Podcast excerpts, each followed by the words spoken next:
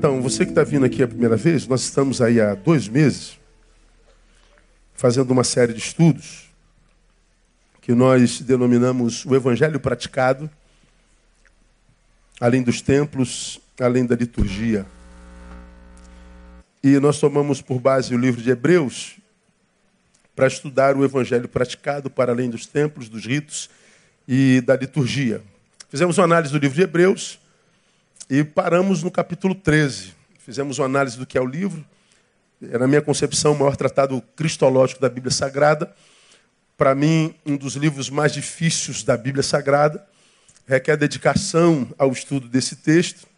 E nós chegamos no capítulo 13, que, na minha visão, é o, é o, é o, é o fechamento daquilo que o autor de Hebreus queria comunicar.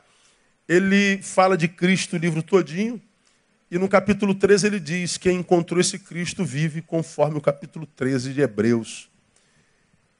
No, no, de 1 ao 12 ele apresenta o Cristo, e ele diz: Quem conhece o Cristo vive o 13. E nós estamos falando a respeito do capítulo 13 desde então, porque, na minha concepção, é o evangelho praticado. Como nós estamos três semanas sem estudar, só para relembrar você, Primeira coisa que nós aprendemos que o evangelho praticado está no versículo 1. Permaneça o amor fraternal. Então, a primeira marca do evangelho é o amor fraternal. E nós aprendemos que é Filadélfia Menetó, é o amor ao próximo. Explicamos o que é isso. Aí no versículo 2, segunda marca do evangelho praticado é a hospitalidade. É que cada um de nós não vos esqueçais da hospitalidade, porque por, era, por ela alguns, sem o saberem, hospedaram anjo. Se de um lado o versículo 1 diz Filadélfia, amor ao estranho, no versículo 2, hospitalidade é filoxenia. A Filadélfia, amor ao irmão. Hospitalidade, filoxenia, amor ao estranho. Então ele diz: ama quem tu conheces, ama quem tu não conhece. Falamos sobre hospitalidade, falamos no português, mesma raiz de hospital, lugar de cura. Exercer hospitalidade é ser um agente de cura. No português, a mesma raiz de hospedagem, lugar de descanso. Cada um de nós deve ser um agente de cura e um lugar de descanso para o cansado. Falamos sobre isso bem profundamente duas quartas-feiras. E falamos o que se requer do anfitrião, né? Ah, sobretudo maturidade, porque receber gente hoje é receber muita gente obsessiva. E gente obsessiva adoece ao anfitrião. Então, porque nós vivemos num tempo muito obsessivo, mesmo para exercer a hospitalidade requer-se maturidade. Ouça esse sermão, ele é imprescindível para um tempo maluco como o nosso. Na última, na, no último encontro, nós chegamos ao versículo 3. Lembrai-vos dos presos, como se estivesseis presos com ele, dos maltratados, como sendo vós mesmos também no corpo. Falamos da dificuldade de se praticar isso hoje. Mas nós trouxemos para a palavra e mostramos o que é o preso e o que é o maltratado. É importante que você é, leia também. Hoje nós vamos ao versículo 4. E esse versículo 4 hoje é questionado para burro.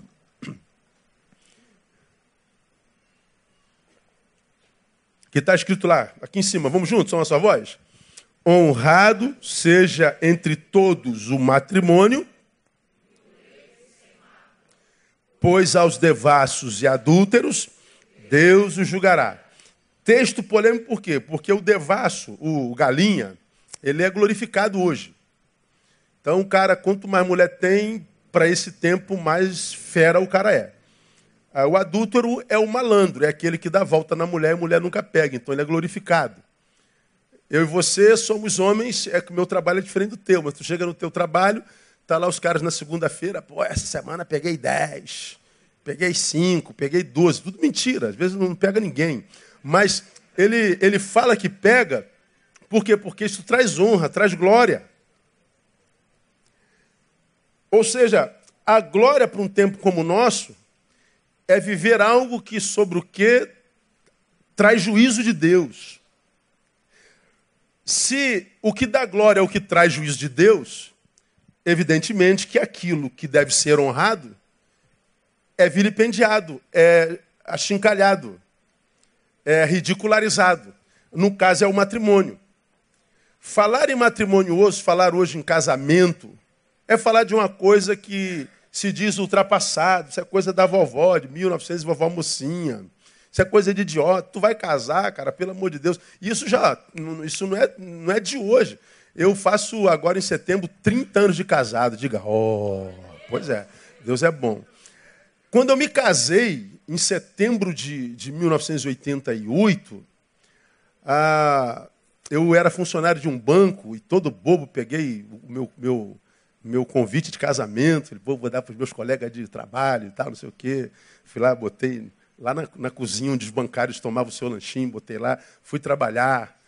Passou um tempinho, eu fui lá beber uma água, fui beber uma água, sei lá, umas duas horas, tinham desenhado uma forca no, no, no, no convite, botaram um bonequinho enforcado escrito Neil. Falei, miserável, está amarrado em nome de Jesus. Ou seja, o casamento é uma forca. Quem casa se enforca. E fulano vai se enforcar.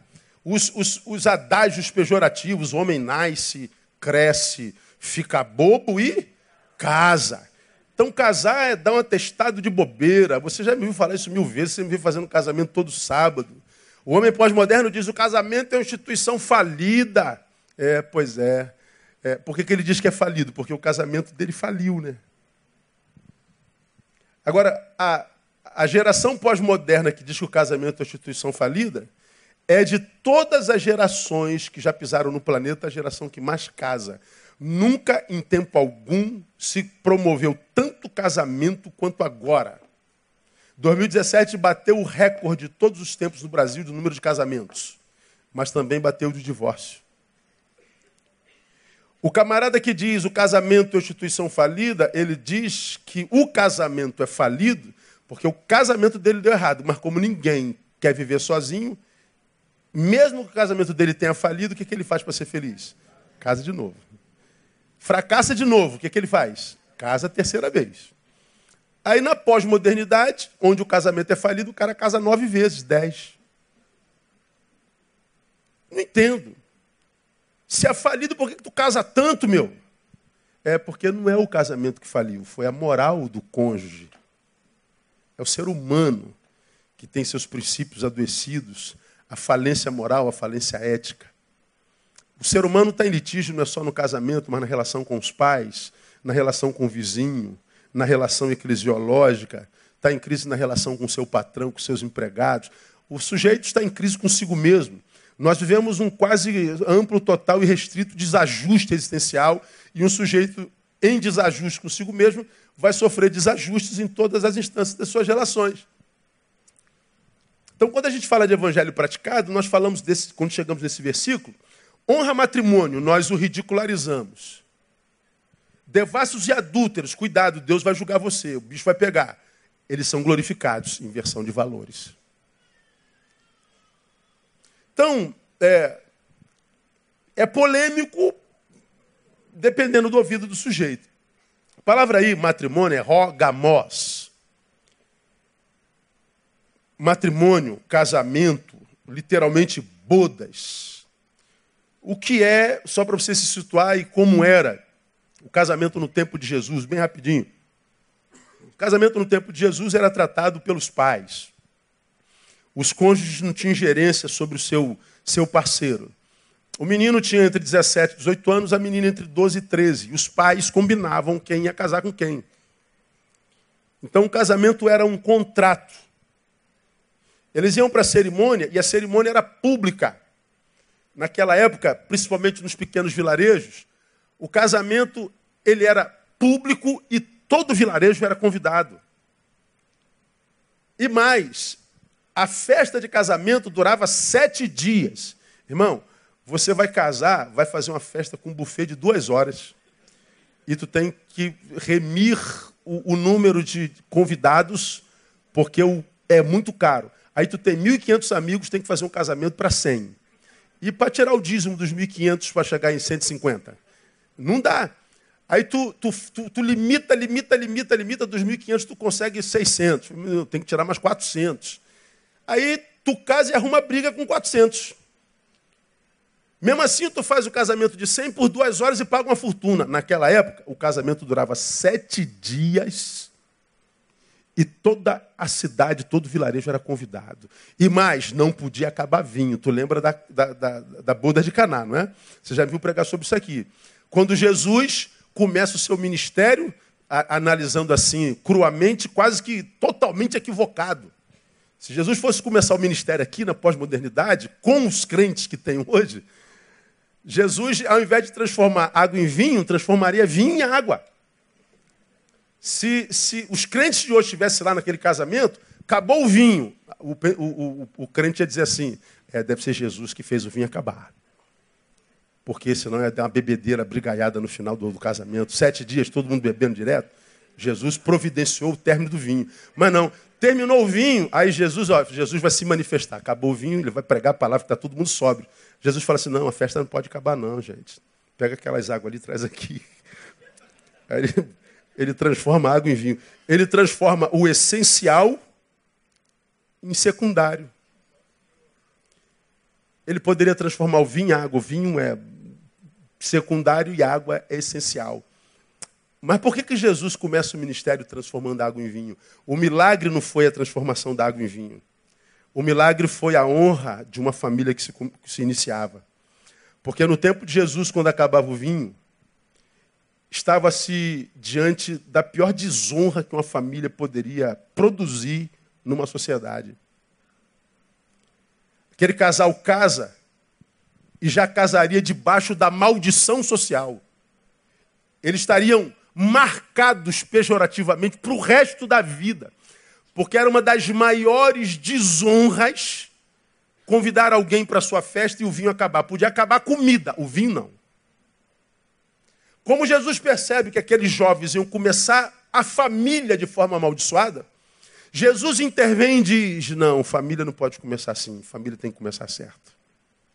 O milagre não foi a transformação da água em vinho, foi a preservação do nome, do presente e da história de uma família. O milagre foi familiar. Casamento era isso para Jesus. A, a cerimônia de casamento ela era precedida por um noivado de 12 meses. Eu ia casar com ela, eu com 17, 18, ela com 12, 13. Mas antes do casamento nós vivíamos um noivado de 12 meses, sem sexo. Mas o noivado já era considerado um casamento. Só que não consumado, mas casamento. No Brasil foi assim também, até 24 de 1 de 1890, né? quando foi instituído o casamento civil no Brasil que se deu assim que se promulgou a República do Brasil. O casamento no mesmo dia foi instituído, 15 de novembro de 1889. Ah, até então só a Igreja Católica fazia casamento, mas no advento da República o casamento civil foi outorgado na nossa nação e o religioso passou a ser proformal, proforma. O casamento religioso apenas não é considerado por lei como casamento. Então, a, a, aparece o casamento civil, assinatura de papel, testemunha, só depois do advento do, da proclamação da República. Aí, desde então, juridicamente falando, o casamento era só religioso, agora não mais. Hoje, nós vemos na pós-modernidade alguns gatilhos que são utilizados a fim de substituir o que a Bíblia chama de matrimônio. Nós temos, por exemplo, o contrato. Como é o nome do contrato? Contrato pré-nupcial. Contrato pré-nupcial é casamento? Para uns é, para os outros não. Eu acredito que para a Bíblia não, também acho que não. O que é o contrato pré-nupcial? É um contrato que trata, na verdade, da partilha dos bens. Trata da obrigação dos cônjuges. Eu trouxe um, eu trouxe um acordo pré-nupcial aqui, que é um modelo comum, só para você conhecer, era para eu ter botado aqui na, na, coisa, eu esqueci. Aí diz, esse instrumento particular de contrato pré-nupcial define acordos, tal, tal, tal, tal, tal, tal. Aí vai para o 2, por e tendo em consideração os convênios mútuos, promessas e atos a serem executados por cada parte a seguir, as partes concordam com os termos e condições deste contrato e que neste acordo será obrigatória a disposição final de toda e qualquer propriedade conjugal, cônjuge parental, direitos de custódia, obrigações entre as partes. A primeira parte terá direitos exclusivos à propriedade do bem imóvel abaixo quando onde for adquirido a localização. Aí no pré no, no pré-nupcial, ele bota o nome dos imóveis do carro dele e ela do dela. Diz o seguinte: se a gente se separar, tu sabe que isso é teu, isso é meu e ninguém mexe nisso. Coloca-se tudo isso, mas não coloca só isso, coloca as obrigações do cônjuge. Aí eu peguei um, um modelozinho aqui só para você ver, não vou ler isso tudo porque fica chato. Mas um contrato que eu peguei, está escrito assim, ó. Além de estabelecer a separação de nossos bens, devaneio ou não, a lista enfileira seguintes itens. Quem pagaria o quê? Aí no contrato desse casal, que, que, que se conhece, tá lá, você paga água, eu pago luz. Tá aqui. Eles tinham um cartão de algumas lojas. Você paga C&A e eu Renner. Tem um monte de coisa aqui, eu vou pular. Ah, quantos filhos nós teremos? Fica acordado, no máximo dois. Caso venha um terceiro, discutimos obrigações. Quem leva as crianças para a escola? Três dias você, dois dias eu. Estão lá. Quem acordaria de noite para acalmar o choro do bebê? É só você procurar. Procura no Google que você vai ver isso. Pega lá modelos. Quantas vezes por semana o casal deveria fazer sexo? Esse casal acordou três vezes por semana, tá bom para tudo? Vamos supor que o cara quisesse quatro. Olha, o contrato está aqui, nem vem não. Não vem não, cara. Vai que você assinou. Vamos imaginar que, que ela quisesse duas. Não vem não, está me devendo uma. Pode vir aqui. Não vem não. Não quero, vou te processar, irmão. Está assinado. Quando iriam discutir a relação? DR. Quando é? Aí eles estabeleceram dias e horários para discutir DR. Nesse aqui eles botaram nunca depois do almoço ou depois da janta. É. Quem, quem lavaria a louça em caso de ausência da secretária? Quem dormiria no sofá depois da briga? Está aqui. Quantas viagens deveriam fazer por ano? As datas que não poderiam passar sem presente. Está aqui, ó. Se, é, aniversário, não pode passar sem presente. Ou seja, esqueceu meu aniversário, não trouxe presente, processo Nituma, né? Já era. Ah, o grau de insanidade permitido durante a TPM. Tá aqui. O quanto mulher de maluca você pode aparecer se tiver TPM. Cara, é brincadeira. Os dias reservados para o jogo de futebol. Aí. E por aí vai. Isso é um modelo de contrato pré-nupcial. Pergunto, irmão, vamos falar sério? Tem como um negócio desse dar certo?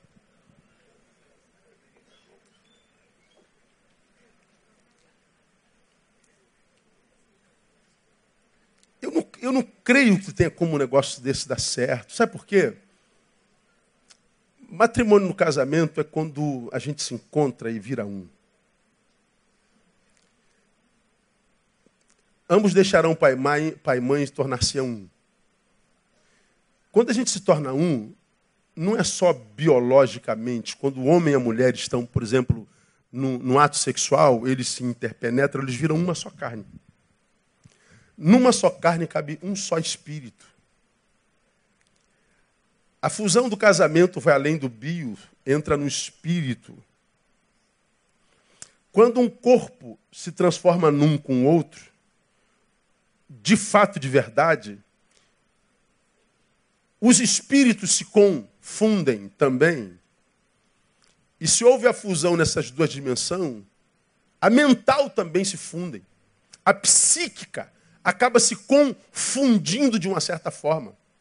Nós não perdemos a subjetividade, mas é como se nós nos transformássemos numa subjetividade coletiva. É um antagonismo.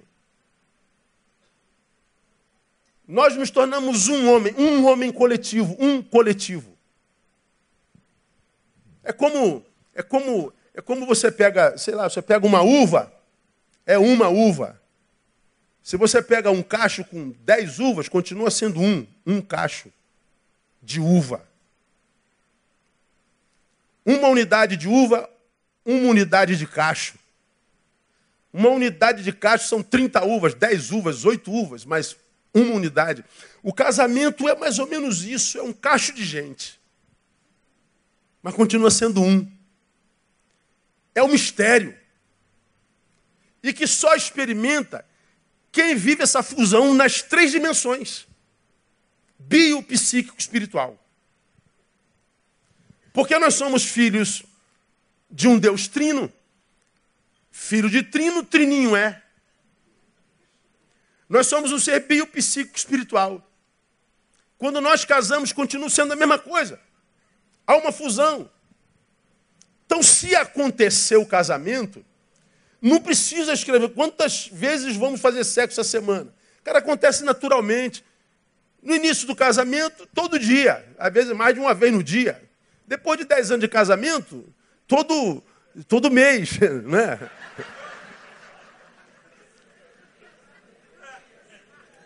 Depois de 20, todo ano.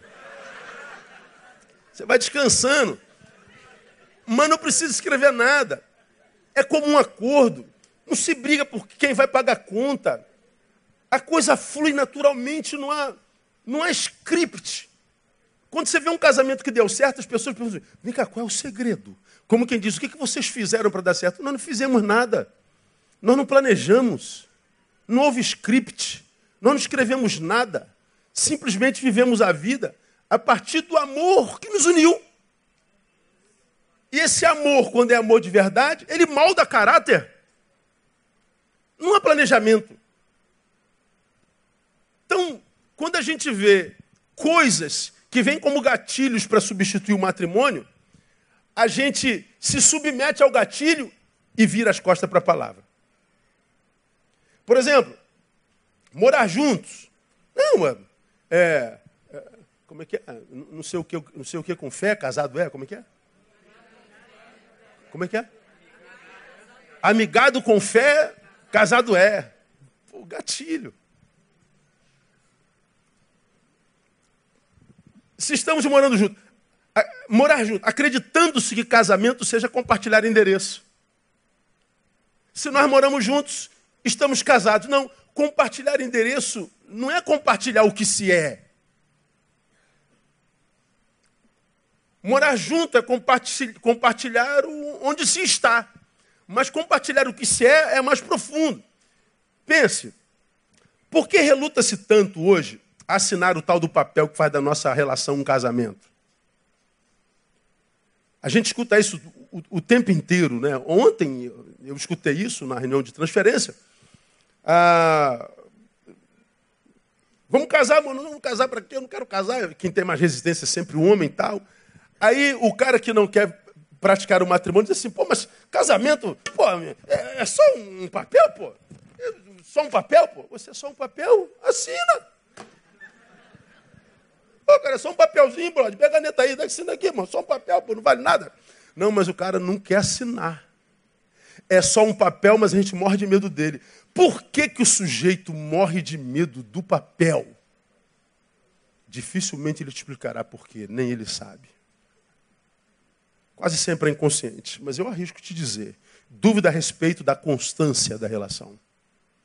Cara, e se a gente se separar, o trabalho que dá para divorciar, irmão? Tirar o nome dela, tirar o nome dele. E se a gente casar com comunhão de bens? Estou perdido, irmão. Se tiver filho, pensão, já era, meu, estou perdido. Porque a única coisa que dá cadeia nesse país é o quê? Pensão. Vai pensando que pensão não te faz pensar. Ah, faz. Pensa. Pensão é o bicho. Não tem jeito. Então o cara fala, vou assinar isso não, cara, porque ele tem dúvida com relação à constância, à permanência do casamento. E por que, que ele tem dúvida com relação à constância, à permanência do, do casamento? Por uma simples razão, incerteza do sentimento. Meu irmão, eu, eu, eu sei o que é amar. Eu, quando conheci a Andréia, em fevereiro de 86, eu comecei a namorar André, 7 de fevereiro de 86. Eu era noivo de uma pessoa. E naquela, naquela noite eu fui para Padre Miguel, na igreja de Padre Miguel, estar com a minha noiva, tivemos uma briga assim, diabólica. Aquela de querer matar o outro. Eu líder de juventude na igreja, com, com, com 18, 19 anos de idade. Aí fui com o carro do meu, do meu pai para lá e voltei, a igrejinha era aqui na frente. Aí eu fiquei lá na frente porque eu não queria falar com ninguém, com jovem nenhum, com ninguém, não queria dar boa noite, queria, não queria que todo mundo morresse naquela noite. Minha mãe e a avó dela orando para que nós nos conhecêssemos de qualquer jeito. André era incrédula, era do mundo, era, era pecadora. Não é? Eu não, eu já era o santarrão, eu já era, eu já era um gidão. É? André era da, da balada. Dona Lina ficava, vai lá, vou lá avisar minha neta, avisar minha neta. Dona Lina, não vou visitar sua neta, sua neta é mulher, eu sou homem, não fica bem. Manda uma menina ir lá visitar, manda uma vice-presidente, uma irmã da igreja. Não, meu filho, vai lá. Dona Lina enchia o saco, rapaz.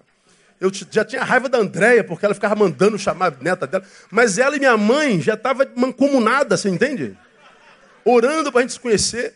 Nessa noite, depois de, de, de, um tempo de oração, eu briguei e tal. André veio à igreja, eu não estava na igreja. A dona foi, pô, não acredito que eu não está aqui hoje. Olha má intenção da velha, meu irmão. Eu já era comprometido e ela queria me enfiar a, a neta dela, encalhada, entendeu? Brincadeira, brincadeira, brincadeira. 16 anos. Tinha 16 anos de idade, como é que pode? Quase uma pedofilia, né? E aí, naquela noite, eu, eu briguei, parei o carro lá na frente.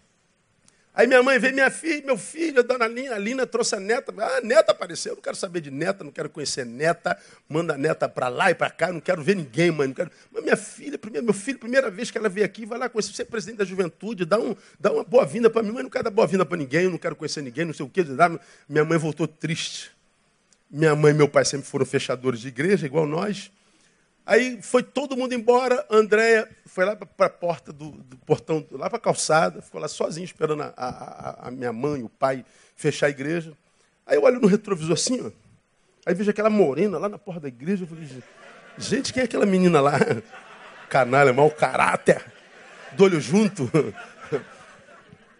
Aí eu, eu olho aquela menina, gente, que menina bonita, cara. Aí eu chamo minha mãe, minha mãe vem, que é? É neta da Linda. Eu falei, vou lá falar com ela agora. Como presidente, presidente da juventude.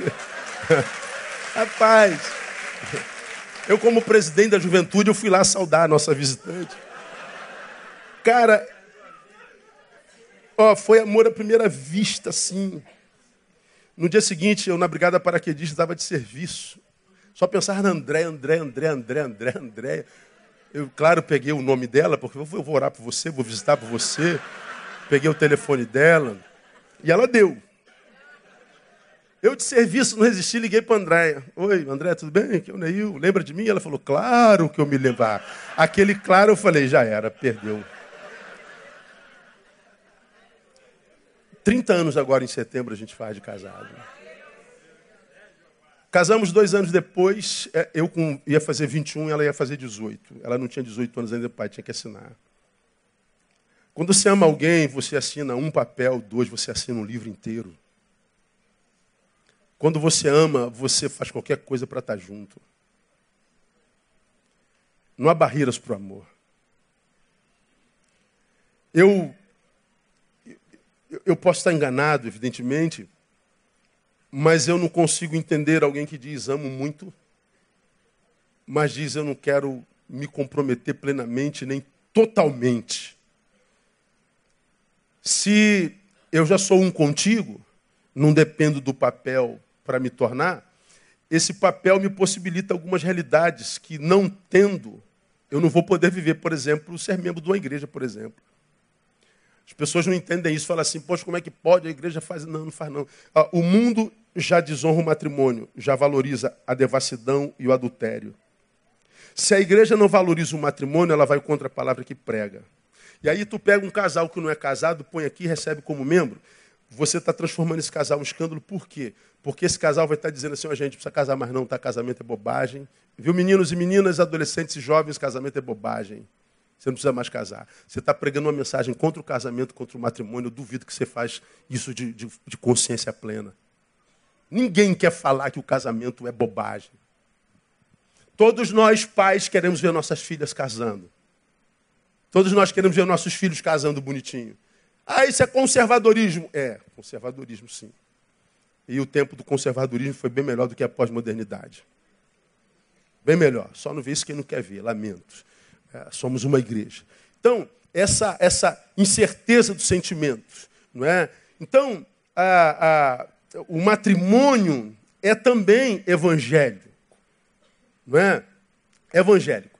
Então, eu sei que o que faz de um casamento casamento não é um papel. O casamento não acontece quando o papel é assinado, mas quando os corações cheios de amor se encontram. Eu acho que o casamento acontece antes da cerimônia do casamento. A cerimônia do casamento autentica o que já é. Pode ser que ele seja sem o papel? Pode. Eu acredito que sim, mesmo que os crentes me matem amanhã. Agora, se eu quero honrar o matrimônio, eu posso ter um matrimônio que eu não honro.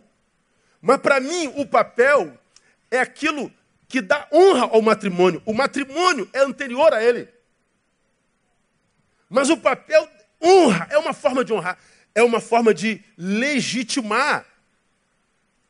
Se o papel não é assinado, é, acredito que possa haver matrimônio, mas talvez ele não seja honrado.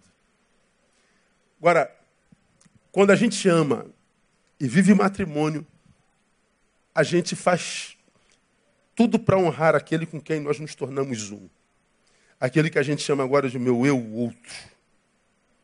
Eu não faço muita questão, mas ela faz. Então, por ela, eu, eu quero te ver feliz. O que, é que te faz feliz? Isso acontece nas coisas pequenas também.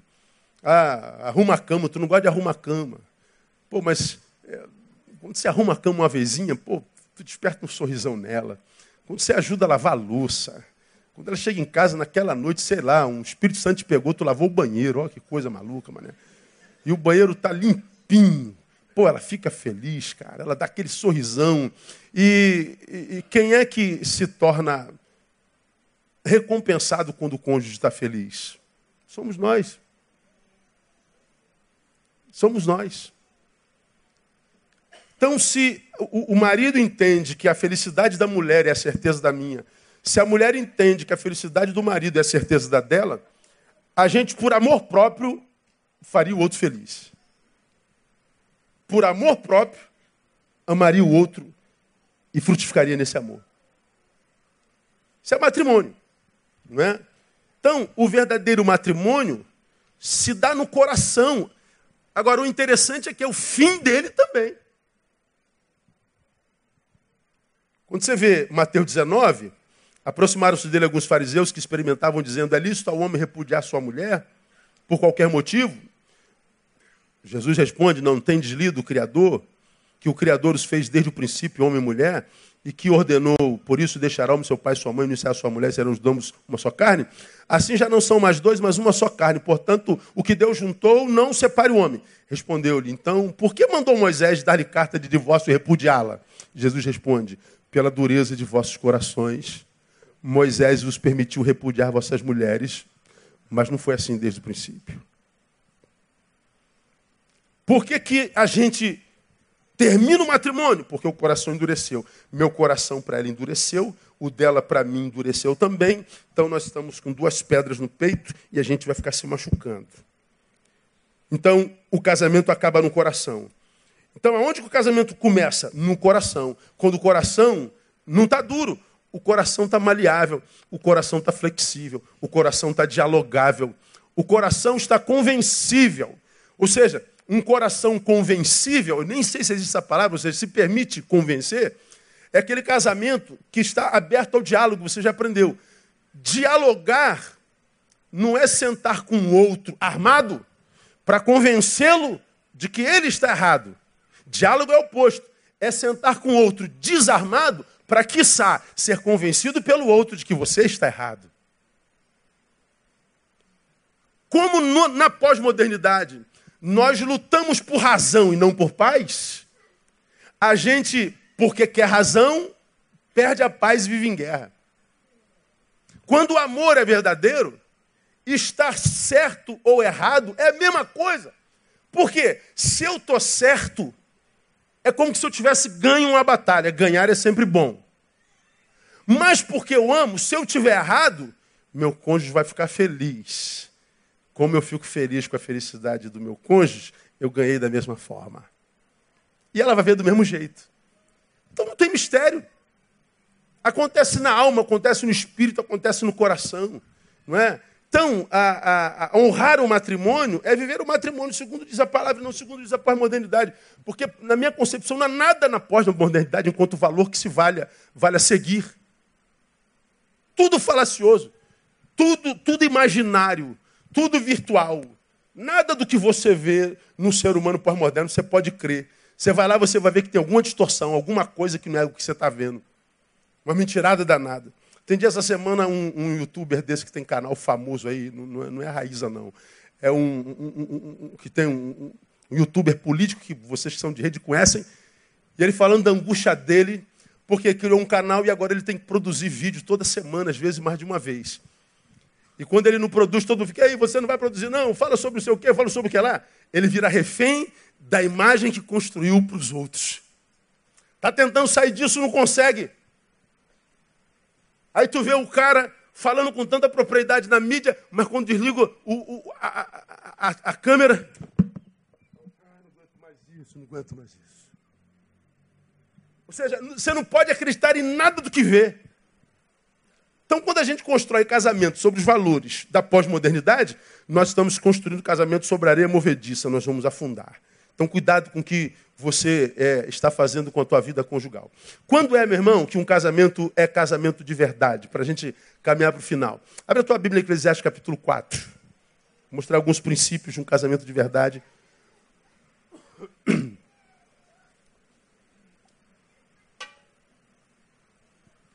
À luz do que ensina esse texto. Eclesiastes, capítulo 4, ah, versículos 9 a 12, painel. O texto diz assim, ó. Melhor é serem dois do que um por quê? Tem melhor paga do seu trabalho. Pois se caírem, um levantará o seu companheiro. Mas ai do que estiver só, pois caindo não haverá outro que o levante. Também se dois dormirem juntos, eles se aquentarão, mas um só, como se aquentará? E se alguém quiser prevalecer contra um, os dois lhe resistirão. E o cordão de três dobras não se quebra tão depressa. Esse texto, para mim, ele tem é, o, que eu diria é o princípio do que faz de um encontro um casamento. O casamento verdadeiro para mim, ele vem suprir, suprir três necessidades básicas na vida de um ser humano. E esse texto revela para mim e para você. A primeira necessidade, necessidade de mutualidade. Mutualidade. O, o, o versículo primeiro, 9, diz assim: melhor serem dois. Quase fazendo alusão do, do Gênesis que você dele já é doutor. Não é bom que o homem esteja só. Possível é, bom jamais. A vida encontra sabor no encontro. É possível que eu viva a minha vida sozinho a vida inteira. Sozinho entre aspas, né? A camisa que você usa não foi você que fez, a, a calcinha, a cueca que você usa não foi você que fez, o sapato que você está no pé não foi você que fez, esse banco que você está sentado não foi você que fez, o pente que penteou teu cabelo não foi você que fez, a escova de dente que escovou teu dente não foi você que fez. Então você precisa do outro. Ninguém vive sozinho. Ok? Mas aqui fala de relacionamento. A, a vida só encontra sabor no encontro. E aqui está dizendo, é melhor serem dois. Por quê? Porque gera mutualidade. E o que, que a mutualidade gera na vida de um ser humano? Primeiro, intimidade. Intimidade é aquilo que mata a solidão. E mata a solidão em duas perspectivas: a solidão social e a solidão emocional. A solidão social é a ausência de alguém do lado. O casamento mata essa solidão porque nós vamos ter alguém do lado. Só que a solidão só é morta e vencida quando esse alguém que está do lado também está dentro. Quando a pessoa com quem eu estou casada, ou seja, a pessoa que está do meu lado, não é a pessoa que eu amo, não é aquela que eu carrego dentro de fato, de verdade, não é aquela com quem eu sou, de forma inalienável, verdadeira. essa pessoa que está do meu lado, ela não consegue matar a solidão em mim, porque o que mata a solidão não é só a presença de alguém do lado. O que mata a solidão é a intimidade com essa pessoa. Intimidade plena ou quase plena, só em quem se transformou em um mesmo. Porque se a gente não se transformou em um, nós vamos ter muito mais áreas não compartilhadas do que áreas compartilhadas. Nós vamos ter muito mais segredos do que conluios. Então, o casamento é bom, é melhor serem dois, porque produz essa intimidade que mata a solidão nessas duas perspectivas que são mortais. A ausência de alguém do lado e a ausência de alguém dentro, que é, é, é, é a solidão emocional. Você já aprendeu aqui, a, quase todo ser humano na vida gosta de viajar. Quem gosta de viajar, diga glória a Deus. Aí, todo mundo gosta de viajar. E a gente viaja. Hoje eu recebi dois convites maravilhosos. Fui convidado para pregar em Boston e em Toronto. Eu já vou em julho pregar na Europa, em alguns países. Eu não pago nada, eu sou convidado, sou anfitrião, então eu vou de graça. Tu imagina. Eu vou ministrar, mas aproveito para dar, uma, dar, uma, dar uma, passeada. Aí eu falei, pô, Toronto, Toronto eu vou. Vou desmarcar que eu tenho aqui, não conheço Canadá ainda, Boston acho que eu não vou não. Mas lá eu já conheço. Ah, vamos a Toronto. Vamos a Toronto, meu amor. Aí, eu não sei, vamos, não vamos, vamos, vamos, vamos, vamos. Fui. Todo mundo gosta de viajar. Agora, você já aprendeu aqui, ir é muito bom. Voltar é muito melhor, irmão. Você pode viajar para as melhores áreas do mundo. Chega uma hora que tu tem saudade do teu quartinho, cara. Você sente saudade do, da tua cama. Você tem saudade do teu cachorrinho. Aí tu fica olhando as fotos do teu cachorrinho pulando. Ai, bonitinho, meu Deus do céu. Barreto, que saudade que eu tenho do meu bebezinho. Não. Eu estava com, com a Andréia, depois de dez dias em Nova York, no pé da Estátua da Liberdade. Já cansado de viagem. Eu não gosto de viajar porque eu viajo muito. Aí teve uma hora que nós olhamos um para o outro e falamos, que vontade de ir embora. A gente morava aqui em Realengo. Aí eu fiquei pensando, caraca, meu, eu estou em Manhattan, no pé da Estátua da Liberdade, com saudade de Jardim Novo e Realengo. Fala se é possível um negócio desse, irmão. É possível. Porque melhor do que ir é ter para onde voltar. Melhor do que ir é ter para quem voltar. Felicidade, você já aprendeu, não é um caminho de ida. Não tem a ver com o lugar, com o, o lugar no qual a gente vai e nem com o que a gente vai fazer lá. Felicidade tem a ver com o lugar para o qual a gente volta e quem nos espera lá. É melhor serem dois. Quando esses dois se transformam num. Casamento só é casamento quando promove mutualidade que gera intimidade. E não promove só intimidade. A mutualidade promove desenvolvimento humano. Por que, que a mutualidade promove desenvolvimento humano? Porque a, a mutualidade promovida pelo casamento, que compõe família saudável, faz da família o único lugar que geralmente, mesmo o pior ser humano consegue praticar amor. O cara pode ser um matador, estuprador, carnificina, é, é, é, o seu trabalho. O cara não tem coração, mas ele ama o filho dele. Ele ama a família dele. Ele ama a mãe dele. Ele ama a, a mulher dele, se, se, é um com ele. Ele pode ser um monstro, mas na família ele exercita, exercita amor. Isso quer dizer o quê? Família produz intimidade e mutualidade no qual é possível que o pior monstro se humanize de novo. Se há um lugar capaz de curar gente, é a família. Por que, que você acha que o diabo ataca tanto famílias hoje e a pós-modernidade se rendeu à visão do diabo sobre família? Porque arrebentou com a família, acaba com a sociedade. Todo mundo dizendo como é que a gente vai curar o Brasil, como é que a gente vai curar o Rio de Janeiro. Pode para passeata que você quiser, irmão. Pode, você pode tirar o Lula, o Lula vai ser preso agora amanhã. E o Lula vai ser preso, não vai mudar nada o Brasil. Depois de amanhã volta tudo ao normal, a mesma desgraça. A questão do Lula ser preso hoje é só emocional, é passional. É questão de honra. Nós queremos ver o barbudo preso. Legal, tá preso. E aí vai mudar o quê? Não vai mudar nada. Não muda o Brasil se não mudar suas famílias. Não muda a Europa se não mudar suas famílias. Não muda a sociedade se não resgatar a família. Bobagem. Bobagem. Então, a família possibilita a manutenção da nossa melhor versão. Ser humano sem família é, é, é um ser humano em contato com a sua pior versão. Um, uma, uma notíciazinha para os pais aqui, nosso tempo acabou. Nós pais temos uma visão romântica dos nossos filhos, né? Nossos filhos são os mais santos, os melhores da, da turma. Nossos filhos são os mais éticos, são os mais é, é, inteligentes. Pai mãe, você não tem noção do que seu filho é quando está longe dos seus olhos. Você não tem noção do que seu filho é capaz de ser longe do teu braço. Só que ninguém venha me dizer que meu filho minha filha é isso porque a gente não acredita. Só Deus sabe o que, é que nossos filhos são longe de nós. Só que nós não gostamos nem de ouvir isso. Perto da família, nós estamos diante da nossa melhor versão. Dentro da família, nós estamos em contato com a nossa melhor parte.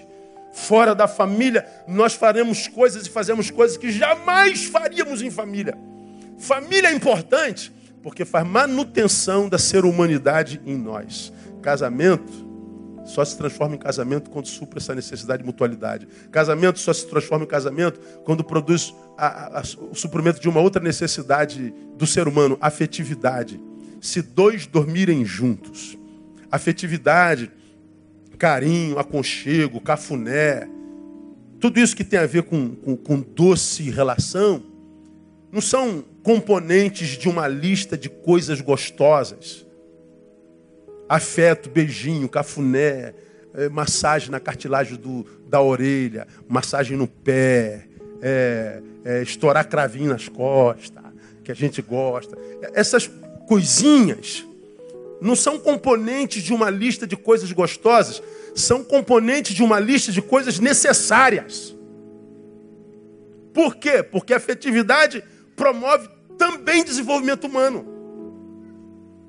A humanidade do ser humano só é manutenida e desenvolvida no encontro com outros seres humanos. Se tu pega uma mulher que pariu hoje leva seu filho para a selva. Se ele não tiver contato com o ser humano e o bicho não comer, ele desenvolve um ser biológico, mas não humano. É, é mais ou menos a história do Tarzan, né? foi criado pelos macacos lá. Depois que ele veio para a cidade, a humanidade desenvolveu. Então, a, a humanidade em mim, ela é desenvolvida e manutenida no encontro com outros seres humanos. Como na família nós temos os melhores seres humanos que a gente conhece na vida, e se não são os melhores seres humanos, ainda assim são os seres humanos que a gente mais ama, é neles que a gente faz a manutenção de nós mesmos. A família é o único lugar que geralmente, mesmo o pior ser humano, consegue praticar amor. Então, é essa, essa, essa, essa afetividade, irmão. A, a criança que não nasce com, com, que não é criada com afeto do pai, que não é criado com o aconchego da mãe, do lar, que não ouviu que é campeão, que é amado, ele cresce duro. Diga você, não precisa ser doutor. Quem são aquelas pessoas que, por exemplo, crescem, casam e batem na esposa, por exemplo? Quem é o homem que bate na esposa? O que, que ele teve em casa? Um pai que espancou a mãe. Ora, mas não devia ser o oposto? Ele sofreu tanto vendo seu pai batendo na sua mãe. Ele não deveria dizer, eu vou ser exatamente o oposto do meu pai? Bom, é o que ele diz. Só que ele viu tanto aquela coisa que daqui a pouco ele está praticando por condicionamento. É um saber que entrou não consciente na consciência ele diz: Eu nunca vou fazer isso. Eu sou contra isso que eu estou vendo o sofrimento da minha mãe.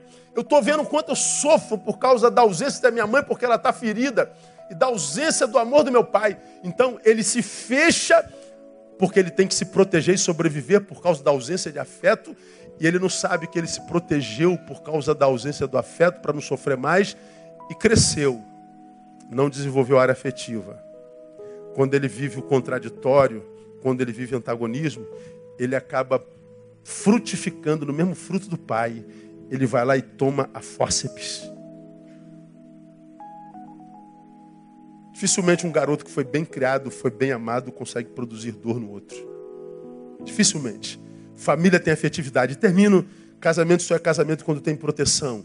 Os dois lhes resistirão. Se um levantar contra o outro, os dois lhes resistirão. Proteção, segurança, é o clamor de quase todo ser humano hoje, né? O que a gente mais quer na vida. No casamento é possível experimentar também segurança em três níveis. No nível emocional, que é o que nos dá base e estabilidade para o resto da vida. Segura, segura o bebê aí, pai.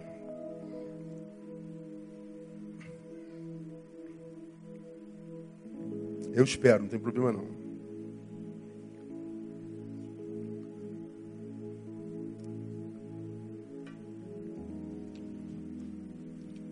Proteção emocional. Se eu tenho a minha, as minhas emoções equilibradas e protegidas, eu estou preparado para os embates da vida. Eu estou equilibrado. Minha emoção está protegida. Se minhas emoções estão desequilibradas, por má formação afetiva, eu vou ter baixa resistência à frustração. Por que, que você vê marido matando mulher todo dia, gente? Gente espancando outro tempo de dia porque ele não sabe lidar com não. Me disse não, eu não sei lidar com não. Se não for minha, conclua. Não vou ser de mais ninguém. Eu perco minha liberdade, eu perco a minha honra, eu perco meus filhos, eu perco tudo. Mas eu não consigo lidar com teu não. Eu tenho baixa resistência à, à frustração. Por que, que você tem baixa resistência à frustração? Porque quando te dizem não, você se rebela? Porque isso acontecia desde garotinho. Você diz não pro garotinho, ele faz pirraça, se joga no chão do shopping. Faz o pai passar vergonha, a mãe passar vergonha. E o pai, com medo de passar vergonha, dá o que o moleque quer. Ou seja, ele não aprende a viver com não. Quando cresce a vida diz não, ele vira monstro. Na família eu tenho proteção emocional. Eu sou formado psiquicamente para as adversidades e antagonismos da vida. No casamento, eu tenho proteção geográfica. Ou seja, aquele lugar é o meu lugar de refúgio. É o lugar onde eu me sinto ausente de ameaças. É o lugar, portanto, que possibilita o quê? Descanso. Você está no trabalho, é um trabalho que você ama, mas os dias são maus no Rio de Janeiro. Aí você fala assim, pô, meu Deus, hoje eu vou sair tarde, vou sair 11 horas. Ai, meu Deus, eu amo a minha igreja, mas o culto vai acabar 15 para as 10 hoje. Eu já estou aqui preocupado, meu Deus, porque a violência está muito braba. Aí você sai daqui, mesmo que você ame a tua igreja, ame o culto, e você ame a palavra, sai abençoado, mas você está preocupado na hora de chegar. Agora, quando tu chega em casa, graças a Deus. Chegamos em casa, obrigado, Senhor, pela tua proteção. A casa é o lugar onde você desarma. Você tira o 38, você tira a pistola, você tira o medo, você tira a raiva, você tira tudo, toma aquele banhozão quente, liga o boiler bem alto, canta o hino de louvor ou um pagode, não tem problema. Mas você está em casa e dorme. Casa não é isso?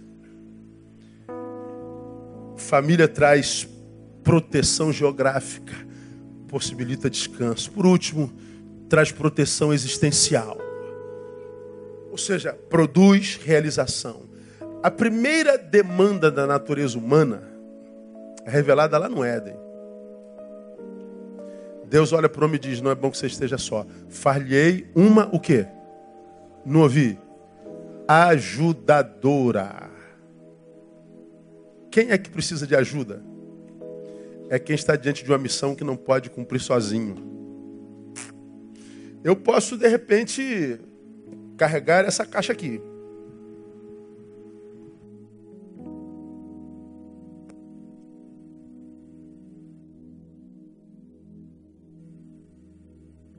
Agora, se eu for carregar essa aqui, eu vou precisar de ajuda. Mas vamos imaginar que seja a minha missão. Só vou encontrar sentido e me sentir realizado se eu carregar essa caixa para lá. Ah, mas pastor, todo mundo está vendo que o senhor não pode sozinho, pô. É verdade. Está justificado. Eu não carreguei a caixa para cá porque eu não posso sozinho. Está resolvido, não está? Ainda assim a caixa não foi carregada para cá. E a missão da minha vida era carregar essa caixa. Ah, pastor, mas a gente entende, pô, o senhor não carregou porque não dava. Ok, vocês entenderam? Entenderam. Ainda assim eu não carreguei a caixa, eu não cumpri missão. Por quê? Porque eu não tive ajuda. Quando Deus criou, me disse assim, ó, sozinho você nunca vai ter plenitude. Você precisa de ajuda.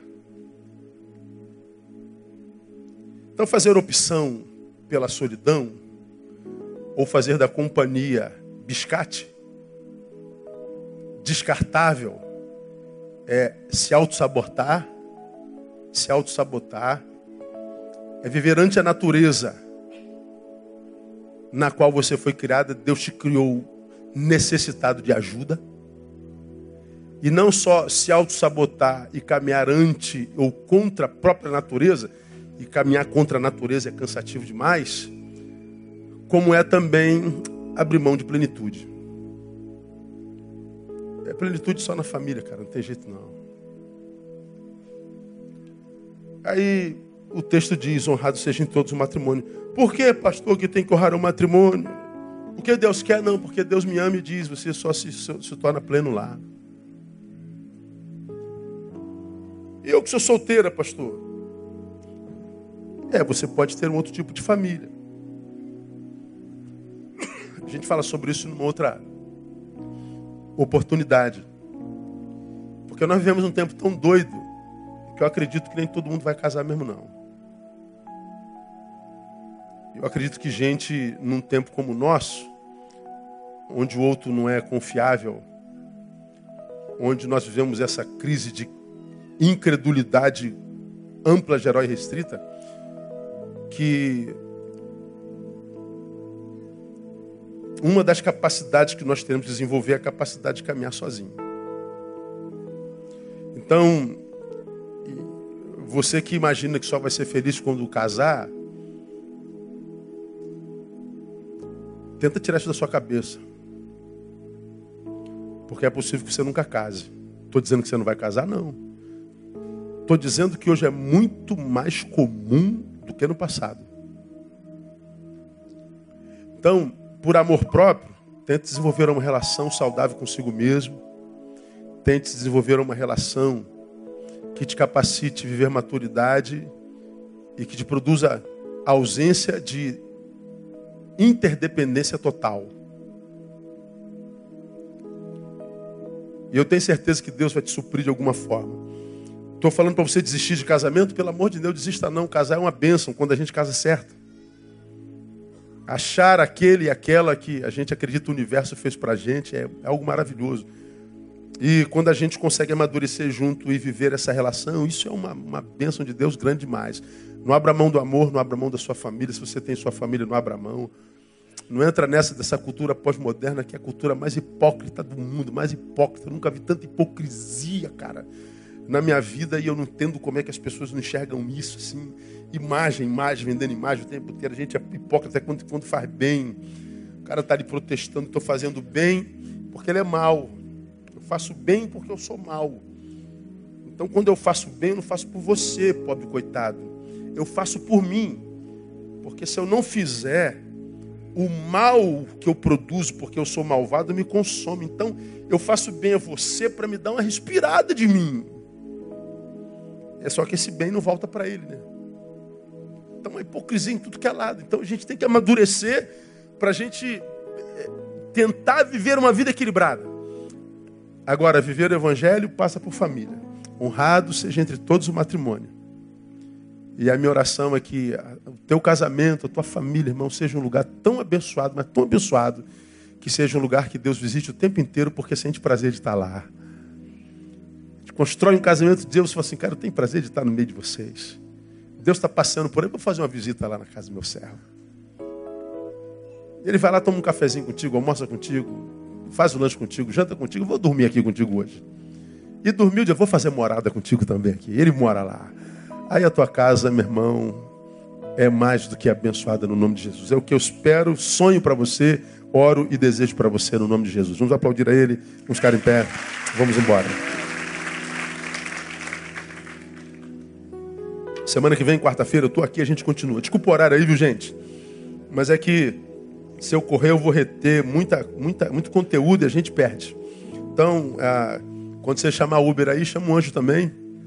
E passa um Uber para o anjo que ele vem te guardar. Vai ser uma benção. Vamos orar. Pai, muito obrigado por essa noite. Que momento gostoso a gente passa na tua presença. Quando ela é manifesta, quando a tua palavra é pregada com clareza, com lógica. Mesmo que ela nos confronte, ela nos abençoa. E nessa noite, ó Deus, nós pedimos a tua bênção para nossa família. Abençoa a casa dos meus irmãos, a minha casa. Abençoe a relação conjugal dos meus irmãos. Se ela está abalada, converta o coração do marido à esposa, da esposa ao marido. Converta o coração dos pais aos filhos, do filho ao pai, para que essa casa não seja ferida por maldição que haja quebrantamento, que haja perdão, que haja, ó Deus, uma vez que há matrimônio, que eles amadureçam para honrar esse matrimônio e possam glorificar o teu nome. Abençoa os jovens que aqui estão presentes, que são as vítimas mais fáceis da pós-modernidade. Que eles, ó Deus, entendam que a nossa raiz é família, nós nascemos nela.